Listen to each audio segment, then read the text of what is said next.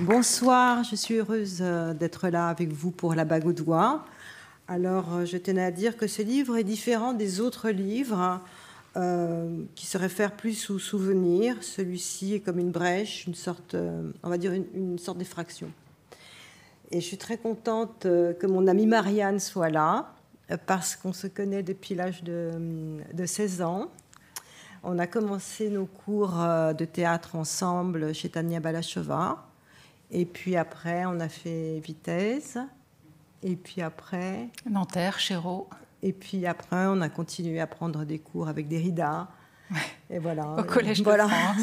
Et on allait aussi à la Foire du Trône. Et on allait à la Foire du Trône. Et on habitait le 13e ensemble. Et on, voilà, on se connaît depuis, depuis très longtemps.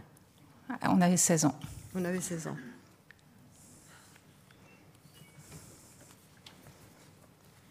La Providence. Je t'ai trouvé. C'est toi que j'attendais depuis toujours.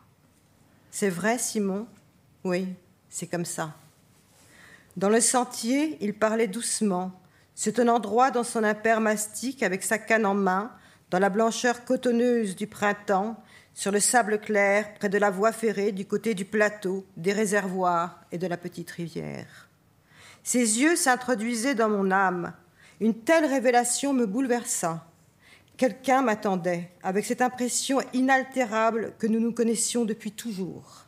L'éblouissement de cette découverte ne cessait de me pénétrer. Tu m'aimes? Oui, je t'aime, Eva. Je l'entraînais dans les hautes herbes, on s'y coucha. Je sentais poindre sa timidité. Il ne l'appréciait pas, réprouvait ses gestes tendres, me prit fort la main, ma jambe couvrant les siennes. Il souriait de contentement. Nous observions ensemble le ciel d'un bleu étal, les avions rouges et jaunes de l'aéroport de campagne. Je t'emmènerai un jour les voir si tu veux, c'est à côté. Comme dans la balade sauvage, tu as vu Splendor in de grâce Oui. Il caressait l'herbe, se laissant désirer. L'éclat blanc de ses yeux jaillissait de sous ses paupières lourdes d'émotion, trahissant des envies folles mais contenues, jalousement conquises à l'impromptu.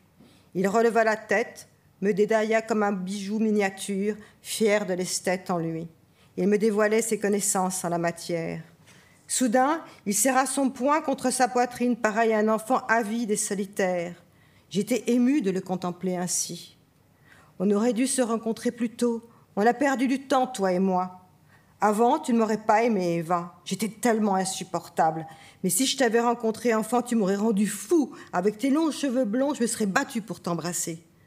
Je repensais à ces moments violents où il aimait sombrer dans le vide, et ceux au grand jour où il se contrôlait, un mouvement de balancier, un mécanisme subtil. Je l'apaisais. Tu sais, l'écriture, ça peut rendre fou. Ah bon? Il se mit à rire, presque à vomir. Je suis perdu sans toi, Eva. Il détourna furieusement son visage, puis me regarda avec un soupçon de méchanceté consigné, comme pour vaincre une maladie qu'il se serait inoculée. Il s'offrait. On marche Si tu veux. Viens, on fait le grand tour. La tombe de l'archer, mort sous les rails, le moulin du pré, les serres. Je te suivais, mon camarade. Je retrouvais l'enfance heureuse. Tu marchais gravement, j'étais à la traîne. Attends-moi, Simon. Je ne veux pas que tu me laisses toute seule. Viens, il me tendit sa main. Les taches de lumière dessinaient de nouveaux territoires. Nous nous sommes allongés sur un lit de terre. Il extirpa de sa poche une édition défraîchie des malheurs de Sophie. À tour de rôle, nous en lisions des passages. Nous discutâmes avec sérieux de la manière dont les scènes s'agenceraient. Je m'amusais à l'idée de faire jouer les petites filles par les actrices âgées. Ce serait un mini Barry Lyndon. Il m'écoutait attentivement. La tournure de mes idées, un script était différent de l'écriture d'un livre. Son intérêt grandissait. Ça lui apporterait un renouveau, apprendre les scènes, les dialogues, les cadrages. Ça le distrayait. Je veux bien travailler avec toi, mais que trois après-midi par semaine. On va jamais y arriver, tu déconnes. Il me scrutait en silence. Le bruit d'une scie s'arrêta, procurant à la forêt un charme, un charme ensorcelant dans lequel elle semblait s'isoler. Il se leva, nous reprîmes notre marche. Il glana des os d'animaux qu'il fourra dans ses poches. J'adorais le grand tour. Ils se sont battus ici durant la Première Guerre. C'est pour ça qu'il y a des trous partout. Les sentiers lumineux se métamorphosaient jusqu'à la cime des arbres. Je me figeais. Il y a des gens. Le taxi qui emmenait Perle ne voulait pas entrer dans la forêt. Il tremblait à l'idée qu'elle était remplie d'esprits démoniaques. Viens avec moi, tu ne crains rien, il n'y a personne, ce sont les sangliers dans les fourrés. Tu n'as pas chaud avec ton barda? Je n'ai ni chaud ni froid, pour moi c'est pareil, que je me drogue ou non, c'est la même chose. Je ne me sens pas la différence, ça me fait rien du tout. Tu sais rien, c'est comme ça. Il le dit d'un ton bravache et sourd. Il haussa les épaules, me dépassa hâtivement. Cette volonté d'affirmer une réalité masquait mal sa crainte de s'émouvoir d'une femme un déni matiné de nihilisme brandit malgré tout et son contraire. Une couleuvre ondulait sur le chemin. Je courus pour m'accrocher à son bras, le forçant à gambader. Il riait, heureux. Nous sommes rentrés tard, épuisés. Il fit couler le bain, il m'attira sur le lit. Avec toi, Eva, je le sais, je vais me corriger, chasser toutes mes sales embrouilles du passé. Dans la salle de bain, il détaillait la rondeur de mes seins bien faits, la fermeté de ma chair à force de centaines de kilomètres parcourus dans toutes les piscines du monde depuis vingt ans. Tu as aminci, ça te rajeunit. Thanks. Nous aimions prendre notre bain ensemble. Tout allait si vite. Par terre, mes affaires et les siennes m'enchantaient. Tu es mon ami? Oui, je suis ton ami. Pour toujours. Oui. Tu promets, Simon? Comment tu peux en douter? Le pouvoir des mots, les serments, la fidélité, le travail bien fait et de l'or au bout des doigts. Avec mon pied, j'envoyais de l'eau sur son visage, lui laissant voir la fente de mon sexe. C'est curieux, dans l'intimité avec moi, tu es restée une enfant. Ah bon? Je rougis. C'est mal?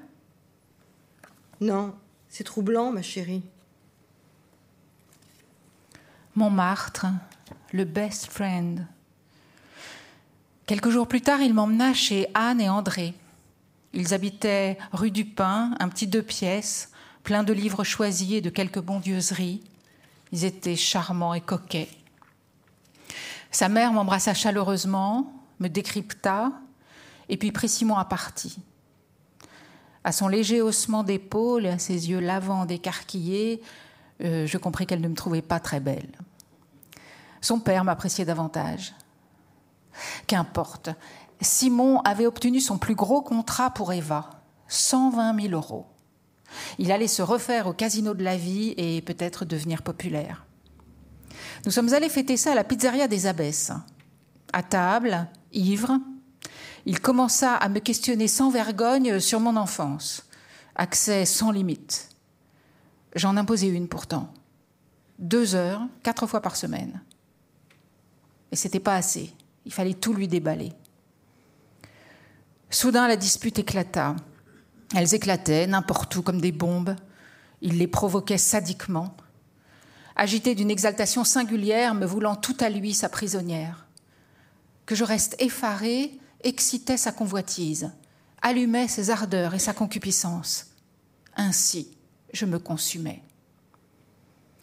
En redevenant celle qu'il voulait que je reste, il donnerait à la petite Eva un nouvel éclat, m'épinglant dans son cabinet de curiosité comme son plus grand trophée. Les collectionneurs sont des amateurs, ne rien posséder, se laisser dépouiller, s'offrir à l'autre, Là résident mes valeurs morales.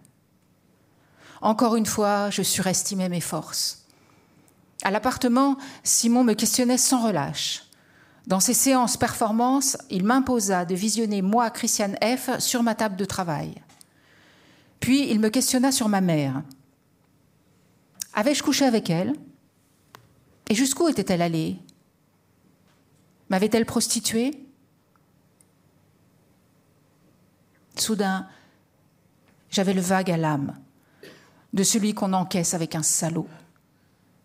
Quelque chose ne tournait pas rond, je calais, mais rempli de toutes les inquiétudes sur notre avenir, je me tue, le feu aux joues. Ah, tu veux plus parler, t'en as marre? Arrête. On arrête, Simon. Oui, oui, j'en ai marre. Ivre, il buvait encore. Il faut que je t'avoue une chose. Je suis très, très jaloux de ton fils. Il est très beau. Et il me souriait curieusement. Pourquoi tu dis ça? Parce que c'est la vérité. Il ne te parle pas comme à une mère, il te parle comme un amant. Mais tu délires? Tu te rends pas compte peut-être de vos rapports? Quoi? À la manière de s'approcher de toi dans la rue. Ces derniers temps, je me disputais au téléphone avec Donovan pour des histoires de clés. Hors de question que Larry Clark entre chez moi faire la Java en mon absence. Simon me provoquait tous azimuts, voulant en savoir davantage sur les séances photos et sur le petit chat mort et le mandrax et Totenkopf. C'est facile de se donner le beau rôle du type inspiré qui expie ses péchés, ne voulant plus différencier son sort du mien. On stoppe avec tes questions, t'entends? Mais c'est des méthodes de tocard.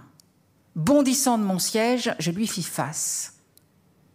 Il se leva, courba son corps pour mieux avancer son visage crispé dans une grimace hideuse de punk. Ah, mon Dieu Eva, si un jour ça doit se finir entre nous, ça sera très violemment, hein T'entends? Je rigolais dans la peur et la sueur. Mais pourquoi tu dis ça? T'es fou, Simon? Parce que je le sais, ça pourra pas se passer autrement entre nous que dans la violence. Il surenchérit. Je faiblissais. Tu comprends? Enfin, tu crois que ça va se finir entre nous comme ça, mais c'est impossible. Il me prit dans ses bras, la collade fut brève et sèche. Mais non, Eva. Simon, on arrête, allez. Désarmé, je fermai les rideaux en tremblant. Voilà à quoi menait ma résistance. Cependant, je désirais cet amour.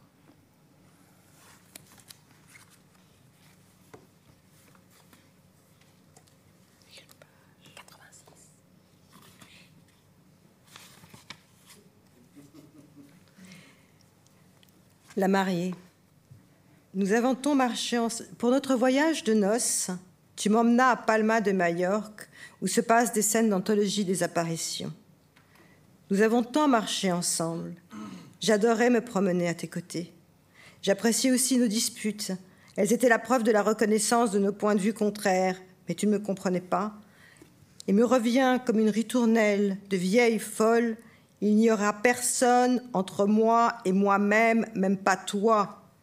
La nuit de Palma et ses brillances, avec devant nous comme un jeté de lit la grande ouverture de la Méditerranée. À nous nous sommes arrêtés devant un joli petit hôtel où Simon avait ses habitudes. Il se cachait au bout d'un chemin sinueux. Mon bras sous le sien, je portais une robe claire, moulant mes hanches étroites J'étais perché sur des talons trop hauts, accentuant le chaloupé de ma démarche. Le jardin, suspendu à flanc des collines, dominait une mer bleue, ourlée de rouleaux d'écume, nous renvoyant toute sa fraîcheur. Des gros papillons se détachaient du panorama comme peints à la main. J'imaginais toujours des chambres blanches, où fur et à mesure que nous avancions, elle me revenait, je revivais cette attente. Un vieux concierge dormait à demi derrière un desk. Au fond d'un couloir rougeoyant, un hublot donnant sur une crique turquoise m'étourdit. Simon Liberati. Hello, sir. The room 105, please, dit Simon, d'une voix un peu stridente, un droit dans son oreille. Il me sourit, remonta ses rébanes, croisa ses belles jambes, effleura rapidement mon avant-bras, s'amusant à y voir naître la chair de poule. Le vieil homme un peu maigre, à la veste trop grande, aux yeux jaunes comme dans les camés napolitains, remit la clé à Simon d'un geste automatique. Seigneur, I take the luggage. It's okay, okay.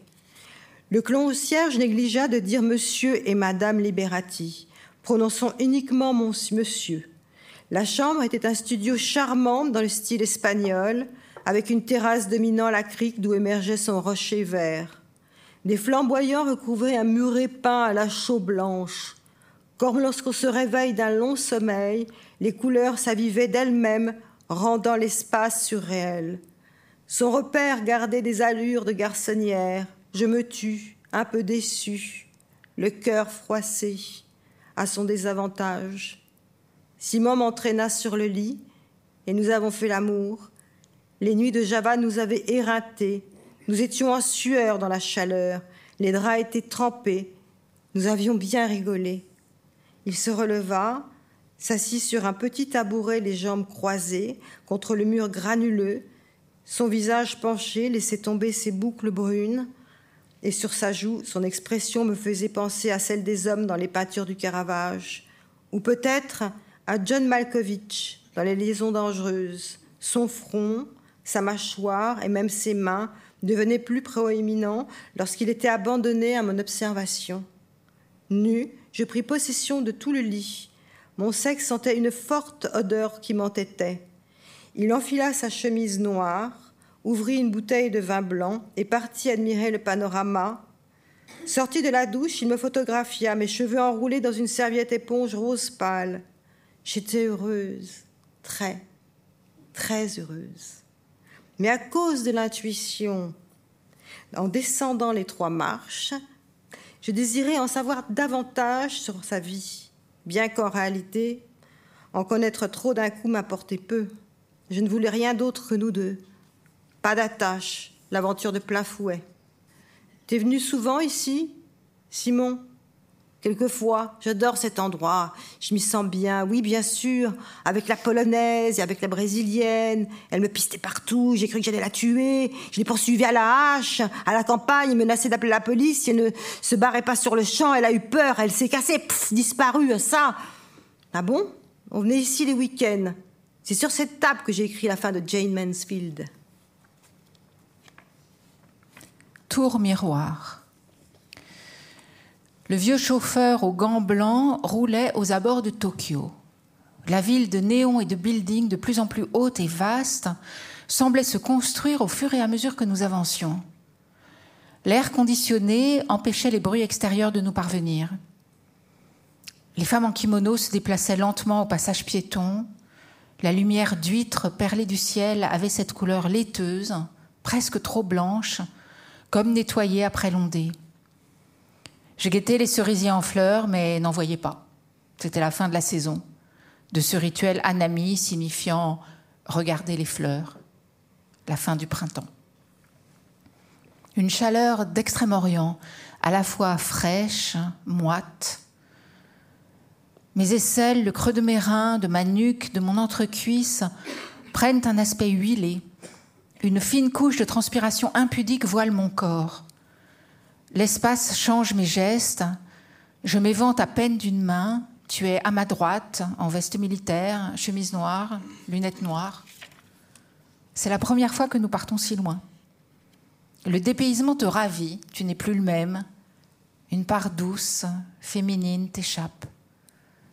Je te tiens par le bras, je sens ton léger tremblement, tu oscilles, souris.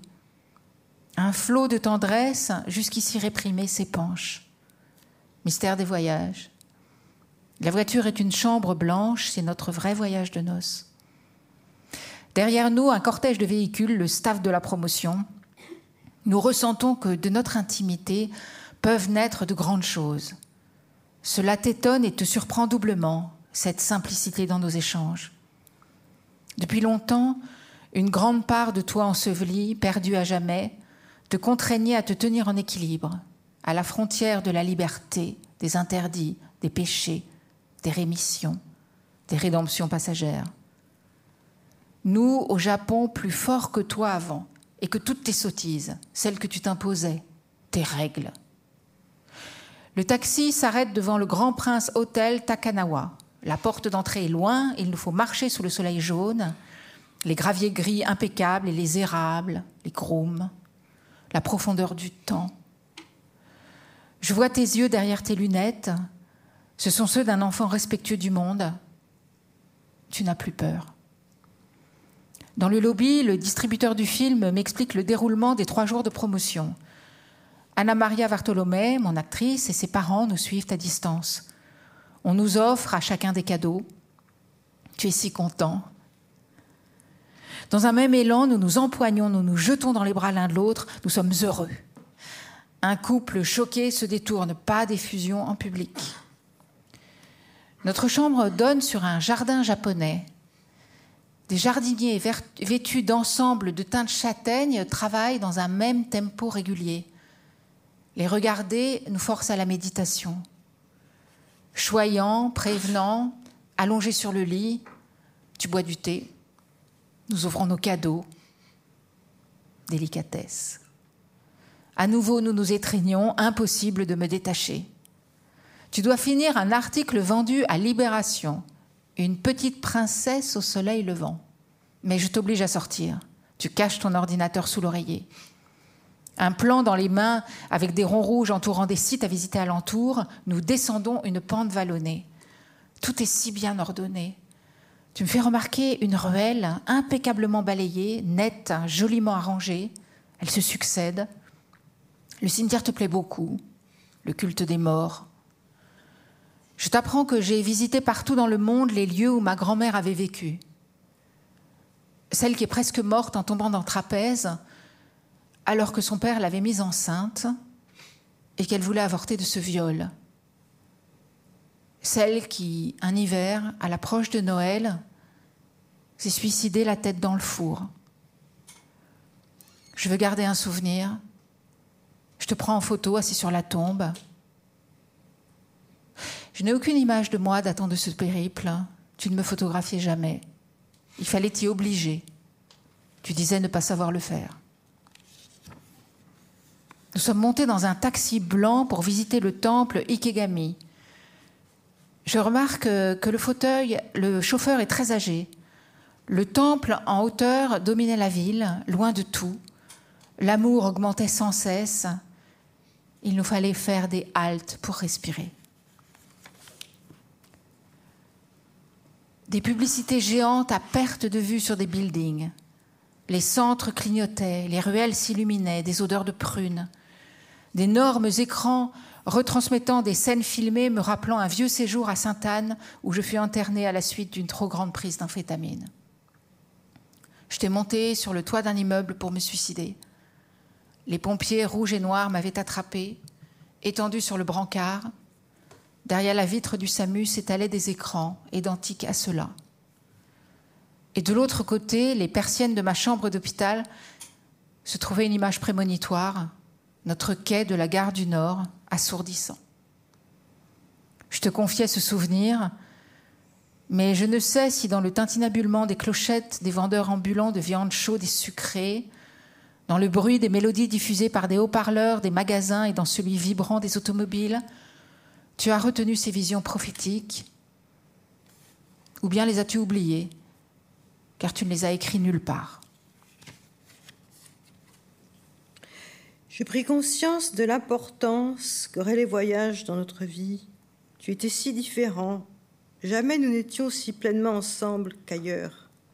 Les problèmes avec les éditeurs, les difficultés financières, les, pactes faustiens étaient alors remisés au grand vestiaire de l'existence. L'étendue du désir remplaçait la recherche du bonheur et y pourvoyait. Subrepticement, tu me parlais déjà de la mort inévitable, évoquant les beaux kamikazes. Chaque phase était complexe, différente. Notre couple s'imposait au monde dans toute sa plénitude. Tout m'intéressait chez toi. Ta vision esthétique que tu polissais chaque jour davantage. Je te disais où j'en étais dans mon roman et toi dans le tien. Tu me prévenais de tes futures recherches que tu lirais jusqu'à épuisement le jour où tu attaquerais Sharon Tate. Tu me parlais de la scène à l'enfant mort qui ferait tant de mal à la brésilienne, ce besoin de faire crever. Ta cruauté s'accentuait au Japon. Tu disais, Sharon, ça va être terrible, je vais être très méchant. À quoi je répondais, t'es vraiment con, t'as pas besoin d'être méchant pour être terrible. Alors tes yeux se promenaient sans voir, comme deux formes d'un masque. Tu m'ouvrais des horizons inconnus. Au territoire de nos connaissances communes s'ajoutait celui des livres. Il s'agrandissait chaque jour un peu plus. Prudent, face à ce que tu veux prendre comme de la convoitise de ma part, tu m'interdisais souvent d'en savoir davantage sur tes lectures, tes recherches. Je n'avais pas le droit de lire la moindre ligne d'Eva.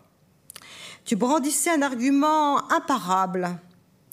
La peur de perdre le fil ou que l'inspiration s'évapore. Brimée, confuse, j'acceptais, respectant le rythme de ta création. Dans le grand magasin, les étals de bonbons, d'éventails, de foulards, de produits de beauté touchaient grâce à leur agencement hautement soigné la perfection. Tu m'offris des, des bijoux de tête, beaucoup. La vendeuse me regardait avec une envie à peine dissimulée. Des fleurs, des barrettes en strass, des pics pourvus de boules, des cages rondes, des voilettes, des bâtons aux couleurs iridescentes. Tu es contente? Oui.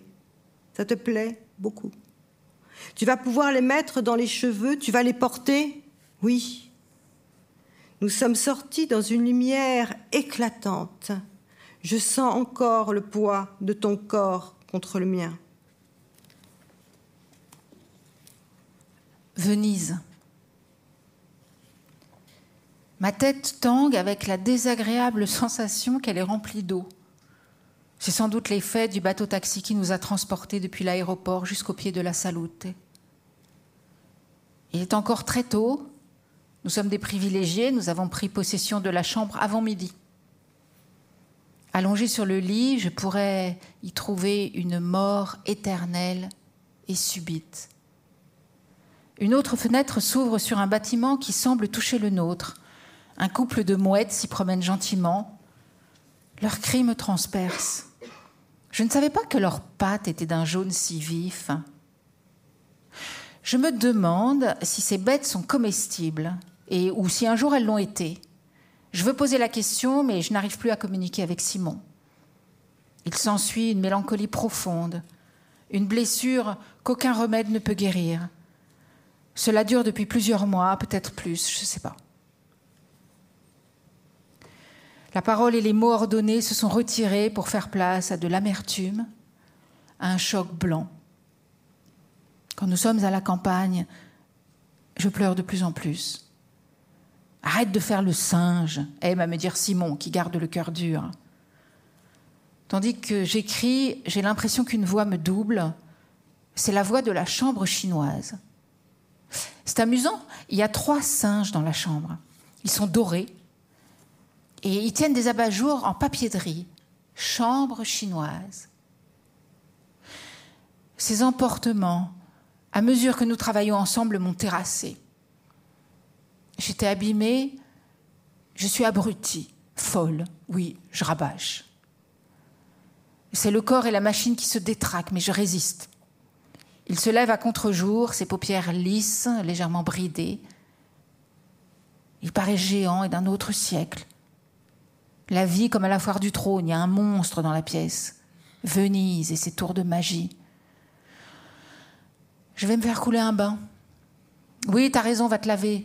Mais tu pourrais être aimable au moins.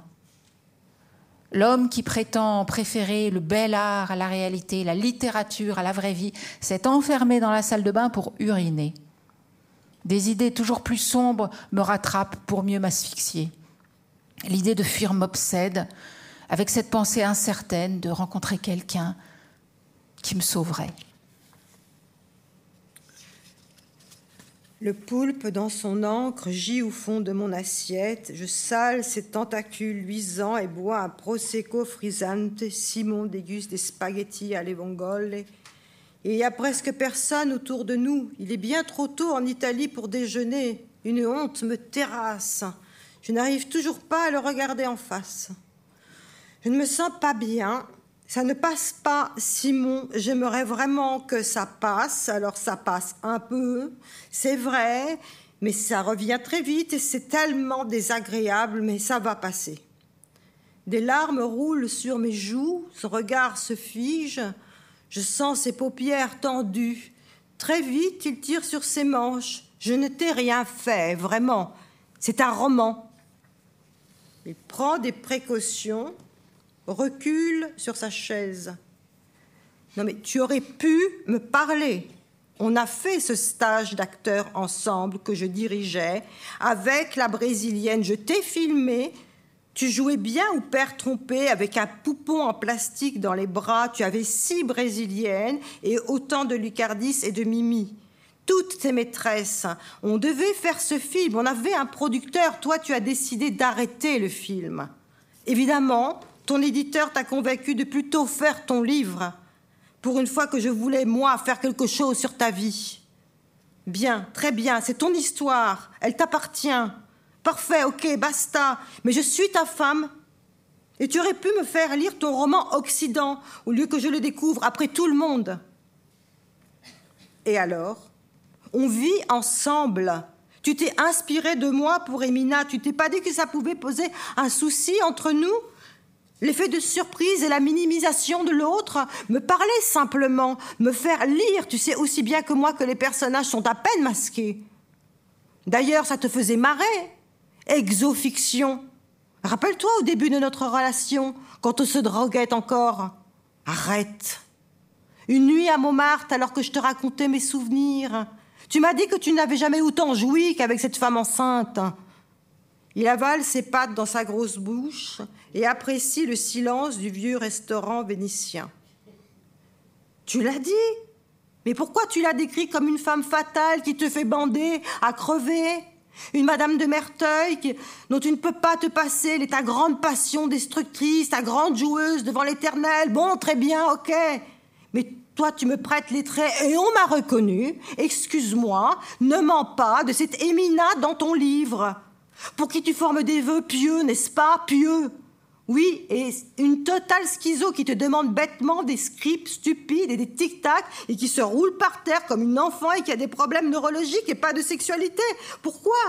Et c'est l'amour raisonnable pépère avec cette fille. Ça me blesse. Tu ne peux pas savoir à quel point. Et je trouve que c'est une curieuse façon de me mettre mal et ça fait des non-dits de merde. Eva. Eva, Emina a 15 ans dans le livre. Je ne peux pas faire des scènes de sexe avec une fille de 15 ans. Ah, ah, c'est ça. Tu as envie de baiser avec une fille de 15 ans. Lolita, Lolita. Il me provoque. Lolita quoi? Lolita quoi? Nabokov défendait les Lolita, il était contre les prédateurs. Tu as mal lu. C'est quoi cette posture? La bouche ouverte, je reste hébétée, découvrant une des raisons de mon agonie. J'avale d'un coup deux tentacules de mon poulpe, bien trop salé, et puis je me jette sur les grissini et fais passer avec le frisante. Entre nous, s'il ne se passe plus rien dans notre vie maritale, c'est à cause de cette bonne femme que tu as dressée contre, entre toi et moi. Pourtant, je suis compréhensive, large d'esprit. Pourquoi tu joues à me faire mal avec des cachotteries, toujours par derrière? Je ne céderai pas. Mais j'ai le droit de ressentir quelque chose ou ce n'est pas possible. J'ai le droit de te parler de mes sentiments, bien penses-tu que tout te soit acquis d'avance Tu poses ces bombes. Arrête de crier, c'est insupportable. Rien n'est acquis. Le serveur nous regarde sous le néon blême. Il nous juge. J'ai honte. Simon, il y a des femmes que je croise dans les rues, elles me demandent comment on va. En fait, ça te plaît de me perdre, de me diminuer. Pourquoi? On pourrait parler, simplement. Dehors, le bleu de la lagune se reflète sur les façades. Tu ne vas pas recommencer à m'emmerder avec ce roman sur lequel personne n'a rien eu à redire et qui raconte l'histoire d'un peintre dans le déclin de l'Occident chrétien. C'est littéraire. Ma chérie, je me réfère à la littérature et ça plaît. Il lignes du chef, navré. J'ai du mal à respirer. Tu aurais pu éviter cette paralysie dans laquelle tu m'as plongé, me demander au moins d'envoyer ton texte, me parler, parler à ta femme. Il me regarde, savourant son effet. Les choses m'échappent. Une famille d'Italiens vient d'entrer dans le restaurant. Mes sentiments exacerbés me répugnent. Arrête, tu es stupide et ridicule. Regarde-toi. Simon prend son air distant. Le mieux est de se séparer et de voir comment les choses stupides et ridicules se comportent, Simon. Les femmes se retournent vers moi pour me dévisager et rire. Ma tête chavire, c'est le frisante. Tu confonds tout. C'est grave. C'est de la bêtise. Tu vas te ridiculiser. Sans doute et bêtement jalouse d'un personnage de fiction et d'une histoire que tu as trafiqué. Ça, tu as réussi ton coup. Tu n'es même pas le père de l'enfant. Même ça, tu l'as piqué à cette fille. C'est dégueulasse. Le serveur nous regarde avec des yeux ronds. Imagine que Jean-Jacques Chull fasse un coup pareil à Ingrid Caven. Il se recevrait le ragoût dans la gueule. Il se dispute beaucoup et tout le temps, mais il l'écoute. C'est vrai, mais tu n'es pas Jean-Jacques Chull. Il a écrit un livre d'amour à la femme, la femme de sa vie. Simon serre les deux poings et devient écarlate. En plus, encore ces liaisons dangereuses, je t'en veux de m'avoir piégé, tu peux comprendre? Regarde mon état. Mais tu n'as pas besoin d'une femme et d'une présence aveugle que tu manipules et qui te dit oui, oui, tu es formidable et qui te lâche les couilles et que tu peux berner. C'est ça ton truc. Il se retient de ne pas renverser la table. Tu es en à des démons infernales, Simon. Les hommes et les femmes nous dévisagent. J'ai fini le vin et les grissini. Il y a des taches plein la nappe, plein mon léguine. Pourquoi tu m'as emmené en voyage de noces à Deya L'endroit était charmant, tu ne vas pas te plaindre, je t'ai ramassé dans ton taudis. T'étais grosse et personne d'autre que moi ne voulait de toi. J'ai fait le sale boulot, je t'ai retapé. Estime-toi heureuse.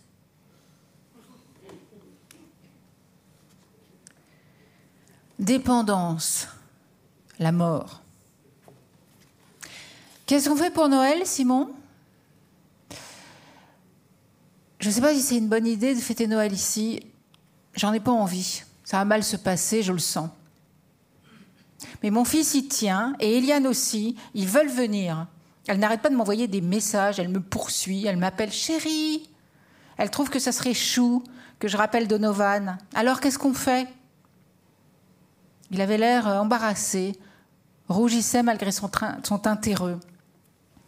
Moi, j'apprécie pas beaucoup cette Eliane. Elle se comporte mal. Elle n'a pas déboursé un centime, ni lavé une cuillère devant tout le confinement. Je me suis tout coltiné. Et toutes ces affaires que je lui ai données, et ses voyages offerts, les dîners, mes robes rendues déchirées. Il se rassit enfin, se recula, prit une belle position avantageuse. Eh bien, je l'aime bien, moi. Je trouve que c'est la fiancée la mieux que Donovan ait eue jusqu'ici. Il a de la chance. Il n'est pas con. C'est un faire-valoir. Il sait se mettre en lumière. Mais elle l'a foutu dehors sans raison la semaine dernière. Il leva la main d'un geste emphatique qui en disait long sur son désappointement. Ah là, bon, écoute, soi-disant qu'il ferait rien d'autre que regarder son Instagram toute la journée et répéter de temps en temps. Mais comment tu sais ça? Parce qu'elle me l'a dit. Quand? Il devint nerveux. Je n'aimais pas cet attachement qu'il manifestait pour la fiancée de mon fils.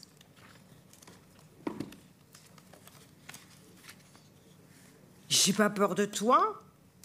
Personne ne m'aura. Tu peux pas faire ce que tu veux. Je suis le plus fort. D'un coup, il me fit les cornes du diable et dressa son bras en avant en rigolant. Je ne comprenais pas pourquoi il me répétait sans cesse J'ai pas peur, j'ai pas peur. Toi, toi, tu fais un numéro de victime pour attendrir les gens, mais au fond, tu n'y crois pas toi-même. Tu peux me regarder comme ça. Je suis pas une victime, moi. À ça, jamais. Pardon? Il prit possession de son siège. Je tirai le prix Dieu pour me placer devant lui. Je ne me ferai pas opérer de la prostate, même si elle est enflammée. Je compte baiser, ok? Et à fond, Hein T'as compris? Moi, je me flingue si je peux plus baiser. Je veux baiser et bander. Ils iront se faire foutre, les médecins à la con. Je hais les médecins. Il remit le premier morceau du disque et s'assit dans son fauteuil rouge de théâtre. Tu crois que Chuck Berry, il va s'arrêter? Non. Moi, je suis comme Chuck Berry. Hein et je vais pas m'arrêter. Personne, j'ai pas peur. J'ai pas peur. Il tremblait extatique. T'as pas peur de quoi? Mais je suis un psychopathe, Eva. Pourquoi tu dis ça? Parce que c'est la vérité. Il buvait, je buvais. Il n'y avait plus d'heure. Il ferma les yeux, les rouvrit puis à grands pas. Il se dirigea vers la porte, ouvrant sur le jardin et urina bruyamment dans l'herbe. Je ressentais la terreur. On va fêter Noël, Eva. Cadeau. C'est enfin la distribution des cadeaux, près de l'âtre. Donovan m'offre un beau châle en laine Dior et des disques à Simon qui lui offre en retour un banjo chiné avec moi avenue Truden. Eliane me remet une enveloppe où se trouve un tirage noir et blanc, flou, une photo qu'elle a prise de moi. Je pose cette image encadrée en vis-à-vis de celle de la femme patron. Elle essaie mes fourrures, ce qui ravit Simon. Dans la cheminée, les bûches ne cessent de flamber. On est sous. On n'a presque rien mangé. Je danse avec Eliane, Simon et Donovan. Simon joue les rockers face à Eliane qui glousse de plaisir, guettant ma réaction du coin de l'œil. Michu est arrivé avec sa copine brésilienne, cheveux rasés, veste militaire, canne, Reebok, chemise Staprest, l'allure d'un facho, pas rigolo. Assis sur le prie-dieu, il ressemble à un de ces mauvais garçons d'orange mécanique. J'aurais dû refuser qu'il vienne. Je n'aime ni ses blagues, ni son comportement d'alcoolique, même s'il boit plus. Donovan rit bêtement, il n'y a plus de champagne. Dans la cuisine, Eliane me colle. Ils partent tous en grappe près du poêle et dans le creux de ma main, j'aperçois une grosse pilule de cartoon. Je ne la connais pas, je l'avale. Quand j'entre dans le salon, Eliane rigole pleine de vices. Je trouve inquiétant le silence de Simon. Les choses vont mal tourner. Je m'assois au sol près d'Eliane et je m'aperçois en me penchant qu'elle est nue sous sa robe. Tu m'avais parlé de la cabale, toi, mais tu connais quoi, la cabale, hein, toi? Son insolence n'a pas de limite. La pilule fait son effet avec une impression d'avoir envie de baiser n'importe qui en famille. Je ne sais plus quoi dire, je ne sais plus quoi répondre à ma belle-fille, alors je me terre dans le silence. Je me sens terriblement mal. Mon fils est parti en live, tout fuit. Je veux retrouver mon lit. Au passage, je croise Simon. Tu montes dans la chambre, s'il te plaît Ah non, mais non, ah, mais non, mais c'est Noël, chérie. C'est Noël, Noël, Noël. Il est rouge, il tire une langue bleue bleu, blanc, rouge, et paf Allongé dans l'obscurité de notre chambre, c'est la première fois que je ressens ces sensations. Je dégouline de partout. Je comprends le plan, car il y a un plan, et cette scène fait partie d'un plan dans lequel je suis enfermée. Mais je n'arrive pas à le saisir dans son entier. Je ne sais pas combien de temps s'est écoulé, et quand je suis redescendue, Eliane était assise sur les genoux de Simon qui la caressait, et toutes les bouches étaient rouges des baisers d'Eliane. Simon, tu veux pas monter? Non, monte Il est monté. Il bandait furieusement. Appuyé contre la porte, derrière lui se trouvaient les couteaux, ils étincelaient. Simon s'est vautré sur le lit. Pourquoi tu me fais ça? Mais j'en ai rien à foutre.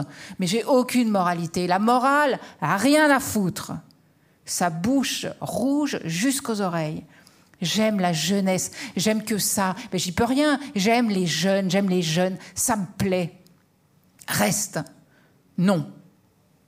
Il est parti. Plus tard dans la nuit, je suis redescendue à pas furtifs. Ils étaient tous en rond dans la fumée. Simon et Eliane se marraient, complices du même climat malsain. Elle s'est tournée vers moi en rigolant, le regard triomphant. Oh, chérie Je suis remontée me coucher. Prostrée sur le lit de la chambre, j'entendais monter des rires. Pourquoi tu l'aimes plus, ma mère? La voix rapide de Donovan. Ben, c'est fini avec ta mère. Elle est morte. Elle est morte. Morte. Je l'ai tué. Tu déconnes? Non. J'ai avalé tant de somnifères, toute la tablette. Avant de partir, j'ai pensé que ma vie, celle que je m'étais construite à coups de poing, ne serait jamais plus comme avant.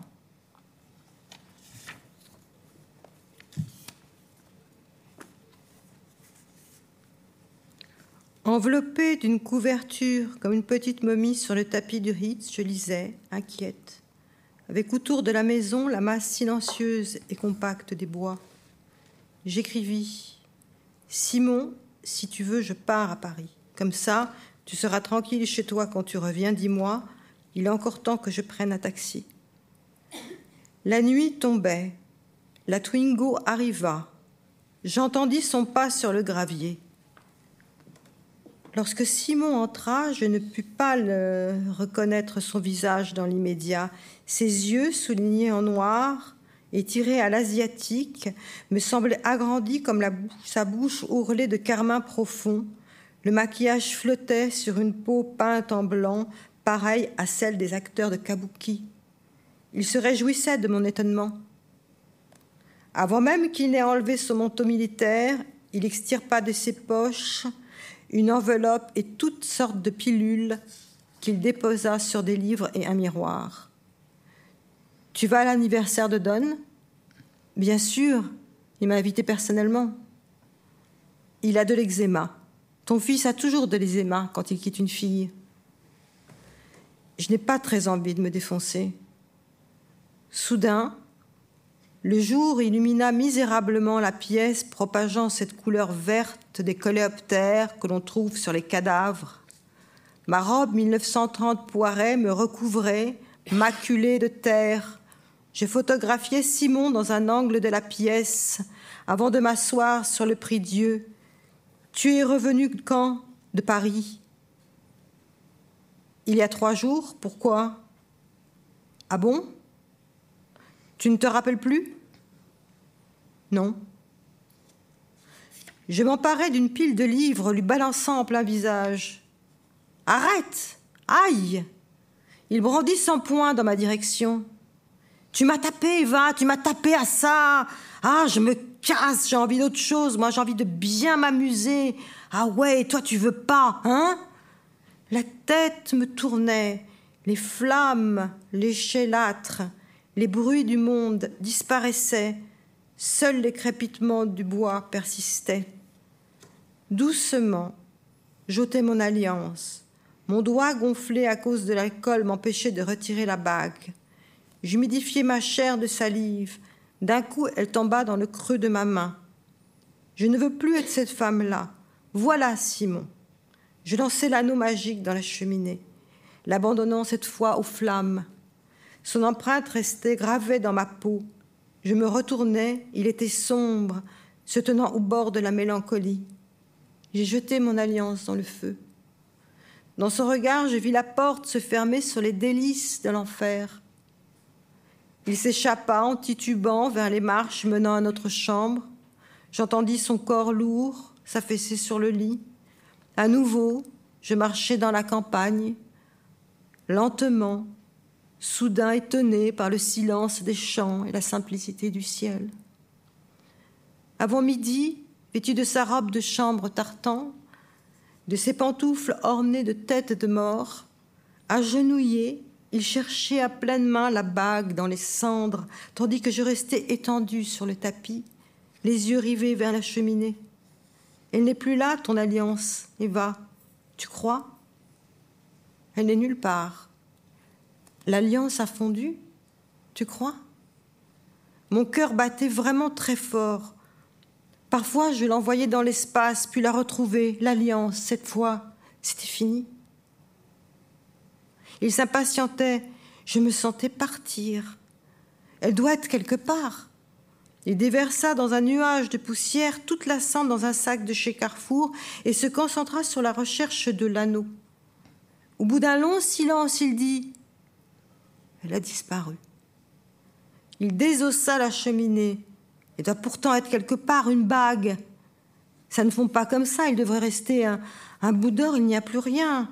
Tiens, Eva, trouve la bague. Anxieux, il me détaillait, tandis que je fouillais dans le sac, en vain. Sans maquillage, il avait juste l'air d'avoir pris une bonne cuite. Il n'y a plus rien. plus rien dans l'or du Rhin, plus rien entre nos mains. Tu es contente de toi, hein? La bague dans le feu. Ah, c'est une belle trouvaille. Ça te plaît? Tu es fière de toi Il jalousait l'épisode de la bague dans le feu. Il repartit fermant la porte d'entrée à clé. Durant deux jours, je restais à la campagne. C'est là, Marianne? Ah, Je ne sais plus. Euh, moi non plus. On regarde les pages. Euh, ah oui, c'est là. Un tourbillon Oui, voilà, c'est là. Il y a longtemps, les, euh, durant deux jours, je restais à la campagne à errer et à prendre des bains chauds. J'eus du mal à respirer. Il y a longtemps, les anesthésies d'un dentiste détraquèrent ma créatinine, m'envoyant à l'hôpital durant dix jours. Pendant des heures, je tentais de te joindre pour communiquer avec toi. Je trouvais impossible que tu m'abandonnes seule dans un tel état. C'était la première fois. Ça ne nous était jamais arrivé avant. Je désirais que tu me secours. Ton téléphone devait être rempli de mes textos de détresse. Le frigo était vide. Et lorsque tard dans la soirée j'allais chez l'aubergiste pour des cigarettes, il n'en avait plus. Il me dit Votre mari a téléphoné. Il veut rester tranquille pour le moment. Je n'avais plus la force de mettre des draps propres. Le lit sentait ton odeur, et cette odeur n'était plus la même. Durant des années, nous avions dormi, collés, serrés, mon bras autour de ta taille et ma tête contre ton dos. La nuit, je regardais la reine des araignées, bu du martini bianco, et pris du lexomil, du dafalgan, un sommeil sans dormir. À l'aube, j'avais des courbatures. Je finis par admettre que tu avais affaire à une femme. Tu revoyais l'amateur de météorites et tes vieux copains de défonce. Tu étais en ligne sur Instagram. Tu ne dors toujours pas? Tu ne réponds carrément plus? Tu fonces dans le noir? Attention, ça mord très fort, le noir. Simon, rappelle-moi. Simon, où es-tu? Pourquoi tu dis que tu veux bien me revenir sans dispute? Réponds. Allô? Simon Accro à la relation. Est-ce que c'est normal? Non, Eva. Pourquoi est-ce que je suis dans cet état? Qu'est-ce que je peux faire? Parler, mais quand, quand cela a-t-il commencé? C'était fini. Et ce guet-apens qui s'avançait, lequel était-il? Je joignis ton ami Eren. Où est Simon? Je me sens pas bien. Je ne sais pas. C'est ça les princes charmants. Maintenant, c'est à toi de savoir si tu veux continuer là-dedans ou aller ailleurs. Tu en as vu d'autres dans ta vie, non? Appelle un docteur si ça ne va pas. Trauma. En arrivant à la maison, Simon se proposa de ranger les courses. J'en profitais pour monter. Dans notre chambre, une odeur tenace régnait. Je me penchais vers mon oreiller. À ma place, les draps empestaient le parfum tapageur de Rosie de Palma, celui qu'on vaporisait dans les WC pendant le Covid. Simon savait que je n'ignorais rien de son dégoût total pour les parfums au lit. Même une crème odorante, il ne la supportait pas. J'allais dans la salle de bain, mes vernis à ongles fluorescents achetés à Los Angeles collés contre le miroir. C'était Eliane. Elle me provoquait, me montrant qu'elle s'était peint les ongles. Je me rendis en quatrième vitesse dans mon bureau, découvris dans les replis de la couette rouge ses épingles à cheveux neige. Et sur ma table, un crayon noir pour les yeux s'arrimait au mien. C'était le col d'Eliane. Elle s'est introduite dans mon bureau, laissant des traces de son passage sans que Simon se donne la peine, de les effacer. Bien au contraire. J'étais au centre d'un jeu sadique, la proie d'un pacte le témoin d'une effraction dans mon espace intime, d'un larcin de mauvais goût. Il mettait en scène mon cocufiage. Il jouait aux liaisons dangereuses. Redescendu dans la cuisine, je vis un paquet de galettes au riz soufflé renversé dans un plat. Il m'observait derrière ses rébanes opaques. Eliane est venue T'es folle. Tu sais très bien qu'elle a dormi là. Mais tu dis n'importe quoi, mais pauvre fille, va. Mais tu me cherches, mais j'en peux plus de tes histoires, j'en ai marre d'être suspectée. Mais tu me harcèles, pauvre fille. Je m'assis devant la cheminée, une vogue à peine entamée était écrasée dans le cendrier. Et tu pourrais au moins respecter mon fils. Il ne veut pas qu'on parle à Eliane, ils se sont quittés. Mais je parle à cette fille si je veux, hein. Mon fils se sépare définitivement d'elle. Ça fait des mois qu'elle le fout à la porte. Il ne veut pas qu'on lui parle par solidarité. Il se sent mal. Tu peux comprendre ben, J'y suis pour rien et tu vas pas me mettre euh, les problèmes de ton fils sur le dos. Ben, ton fils, faudrait qu'il ait un manager qui le fabrique ou une femme plus âgée qui le prenne sous son aile et le façonne. Quoi? Simon, informe, reculait, il rougissait et tout en lui sentait le sexe, le visage sexe glauque. Je détournais le mien vers la cheminée, les flammes dansaient. Simon corrige mes fautes d'orthographe avant que j'envoie mon texte. Oui, Eva, vas-y.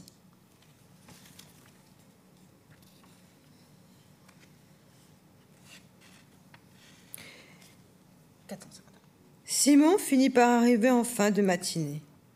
Je me tenais à l'évier ébréché. Soudain, il se jeta dans mes bras, puis s'agenouilla, sa tête contre mon ventre. Pardon, Eva. Je me suis aperçue ce matin que je n'étais pas gentille avec toi depuis des mois. Ça ira mieux. Je sais que ça va aller mieux. J'ai été très méchant, terrible, pardon. Je vais me reprendre, dit-il d'une voix atone.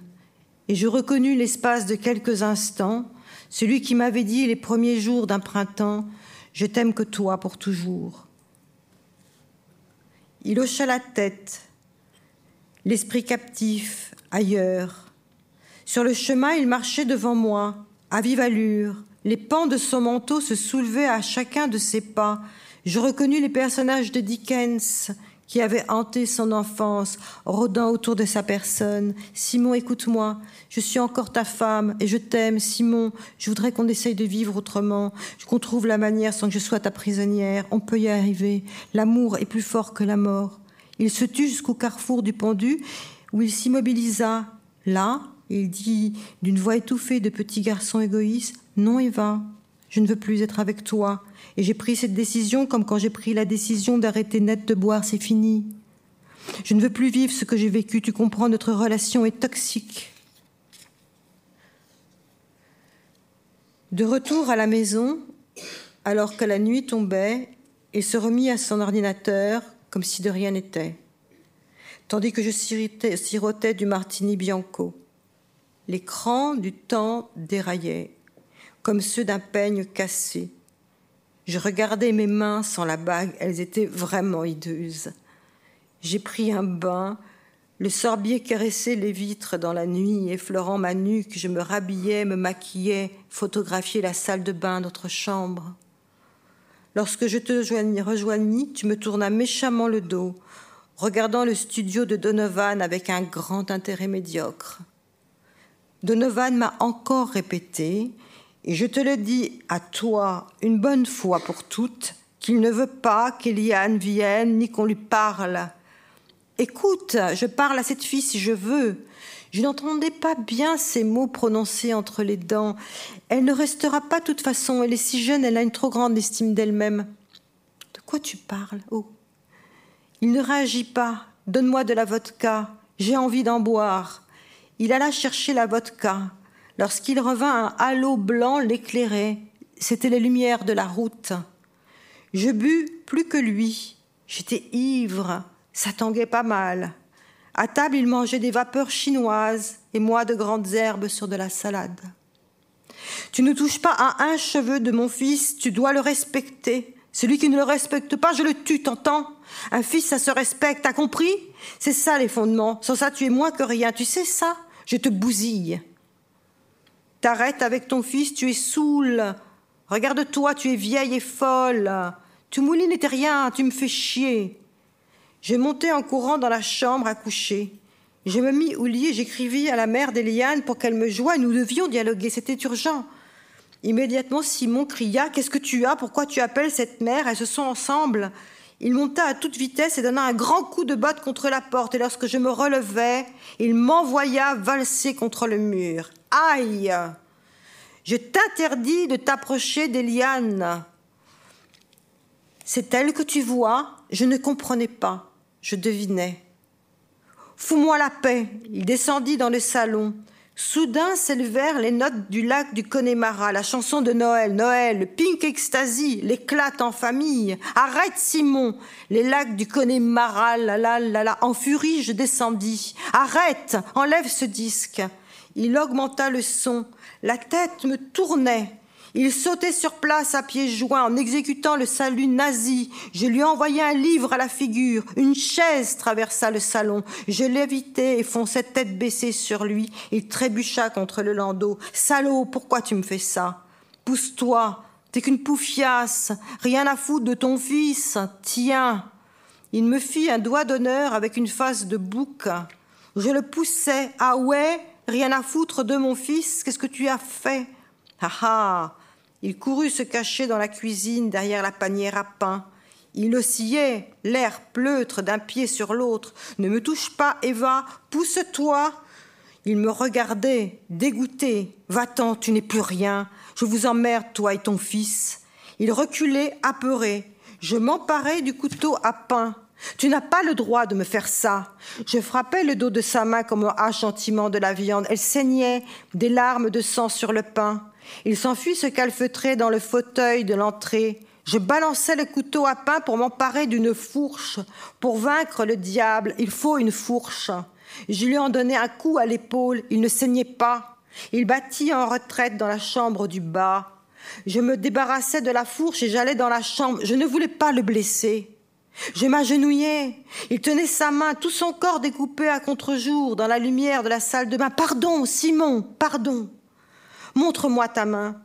Je m'en vais cette fois, je te laisse, je te quitte. Simon, tu es allé trop loin. Il partit s'asseoir dans le fauteuil rouge face à la cheminée. J'appelle la police.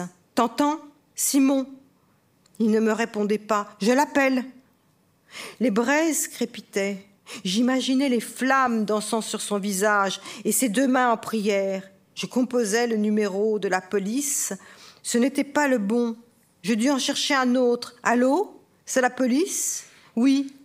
Il y a eu des violences. J'ai peur. J'ai donné un coup de couteau à mon mari sur sa main. C'est pas grave. Mais la tête me tournait et Simon était si loin, absent. Vous êtes où? Euh, Sur la place, devant l'abbaye de Lompont.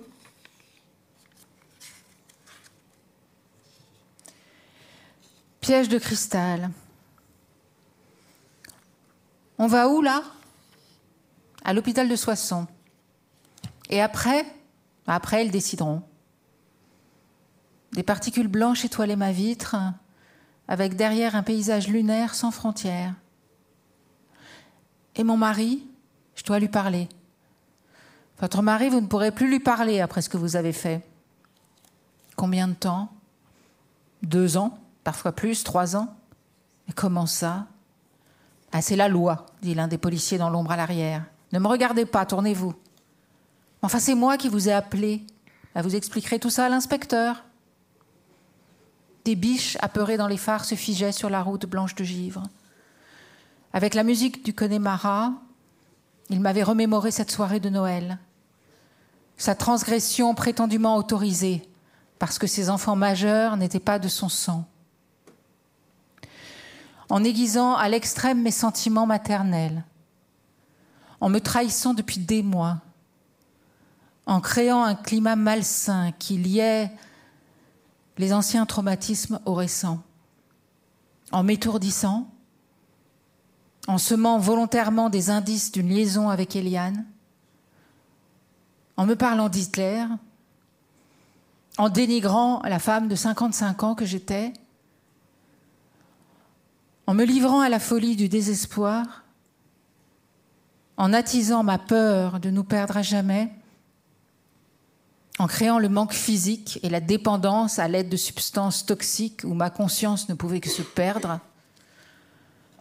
en mettant tout entière ma mémoire en danger, en détruisant mon rythme de travail et sans doute mes relations à venir, en me confondant, je l'avais poignardé.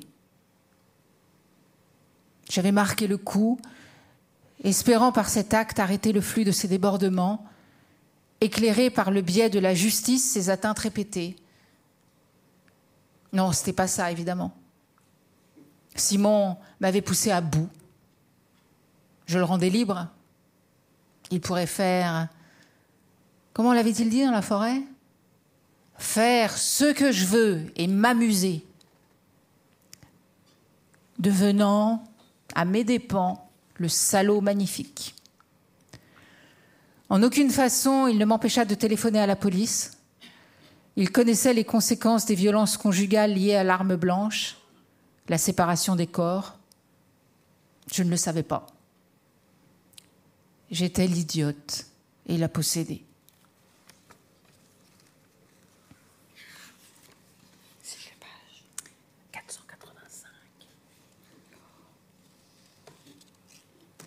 Bientôt l'été. Il faisait un temps radieux au tennis du Luxembourg. Je lisais l'envers du music hall en robe blanche de taxi girl, de celle qu'aimait porter Duras à l'époque de sa jeunesse, où elle se trouvait si belle. Les feuilles des arbres projetaient leur ombre sur le sol sablonneux, serpentant pour se perdre dans la brume de chaleur où voltaient des plumes petits blancs. Le bruit des balles et leur tempo régulier m'évoquaient le plaisir qui n'est plus. Personne ne pouvait s'approcher de trop près, tant la douleur m'accablait. Les jours passaient. L'envie de mourir se précisait dans mon ventre. Je commençais sérieusement à poser des dates sur mon suicide.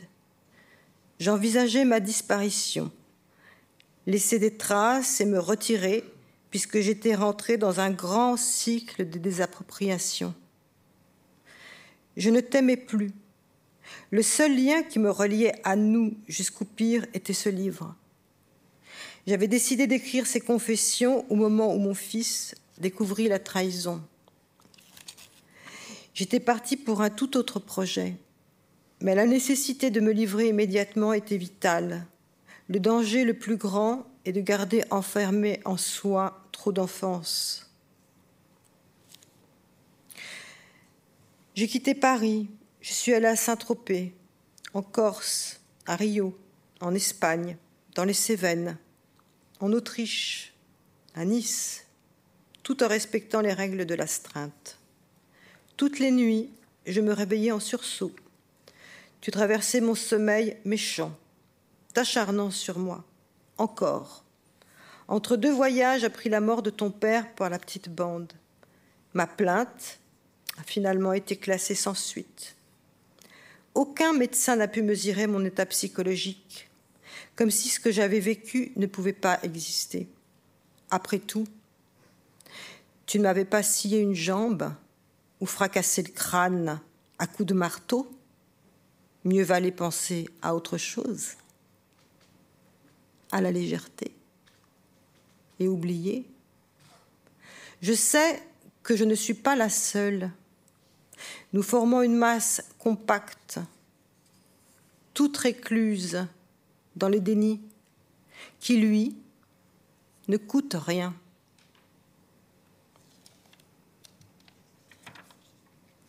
Finalement, en mai 2022, j'étais revue à Soissons pour le jugement. Je me suis excusée pour le coup de couteau en regardant mes pieds, comme on me l'avait demandé, mais je me suis exprimée sur tes discours sur Hitler, l'extasie à Noël, les drogues durant des mois, les vidéos et la lettre de mon fils attestant des faits étaient finalement des pièces du dossier.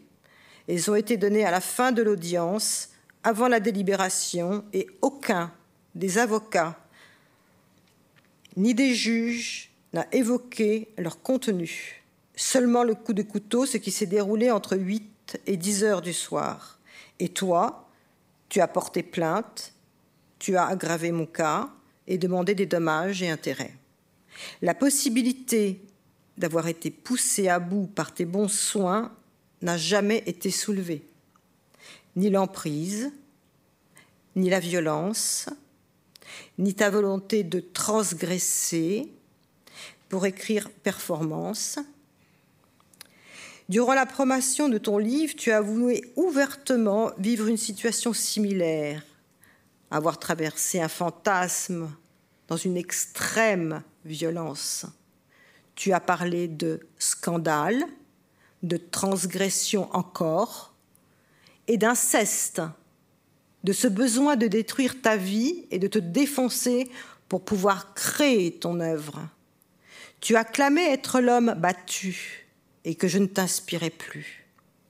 Et tu t'es aussi vanté publiquement de coucher avec la fiancée de mon fils. Des femmes m'ont arrêté dans la rue pour me dire qu'elles ne comprenaient pas comment une chose pareille avait pu avoir lieu, Comment on avait pu me faire ça à moi, à qui on a tant fait subir d'abus Sans compter l'histoire des femmes dans ma famille. Ma mère, née d'un inceste, et ma grand-mère violée à 15 ans. Et puis, un petit groupe s'est empressé de te récompenser du prix Renaudot. Le mot résilience est un joli mot. Je demeurais dans l'ombre froide de la stupéfaction qui me glaçait. Nous restions officiellement toujours mariés. Et je songeais stupidement, malgré moi, à l'union des hommes entre eux, ou clans, à leur désir de transgression. 2023. Le printemps arriva à Montmartre les touristes envahissaient les rues. Peu à peu, je pris possession de Paris, bien qu'encore la ville me parut fantomatique. Je ne voyais que très peu d'amis. Le soir, j'aimais me promener, aller vers l'opéra, restant du côté de cette rive plutôt que de l'autre. Les cafés irradiaient et les réverbères nimbaient joliment les trottoirs. Je voulais, comme dans ma jeunesse, me perdre et trouver peut-être un amant pour oublier dans ses bras ce cauchemar monstrueux ou bien nager, lire allongé sur l'herbe, retourner sur les traces du passé, ou penser au cinéma. Je me rendais souvent aux Champs-Élysées. La petite guérite en face du Grand Palais était un repère. Les ampoules autour de la baraque diffusaient un halo doré, comme dans une loge de théâtre. Et j'aimais m'y acheter une sucrerie. Je retournais plusieurs fois, m'asseyant sur un banc, admirant les théâtres, en passant sous la frondaison des arbres, ma chair se tendait. Ils exhalaient leur fraîcheur sur les branches, des boutons de fleurs étaient prêts à éclore. Près du rond-point se trouvait une patinoire qui avait succédé à un panorama et à proximité Gastrine Renette, une maison où les tireurs venaient s'entraîner jadis pour les duels ou éviter l'assassinat. J'y appris à tirer au pistolet pour un film au milieu de policiers et de créatures si typiques de ce quartier. Tout ça avait disparu. Le long des champs, beaucoup de cinéma n'existait plus. Le ciel, parfois très bleu, tirait sur le rose tendre à l'horizon. La tête me tournait un peu, ma marche me berçait. Je pensais à l'avenir. J'entendais le moment précis où le soleil décline, embrasant les vitres, me réfugiant dans ses derniers éclats. Sur mon chemin, les passages et les galeries m'attiraient. Je savais qu'en les empruntant, quelque chose en moi pouvait se retrouver ailleurs. Je me cachais dans l'entrée du lido, près des néons. L'impression de faire le tapin devant l'éternité me revenait avec une force vive, affûtant mes instincts. Une grâce s'établissait entre moi, les autres, la venue, le désespoir s'était enfui. Dans le vent, je m'acheminais vers l'arc de triomphe. Le soir tombait et je ne pensais plus à rien d'autre, si ce n'est m'égarer dans la nuit et me mêler à la foule.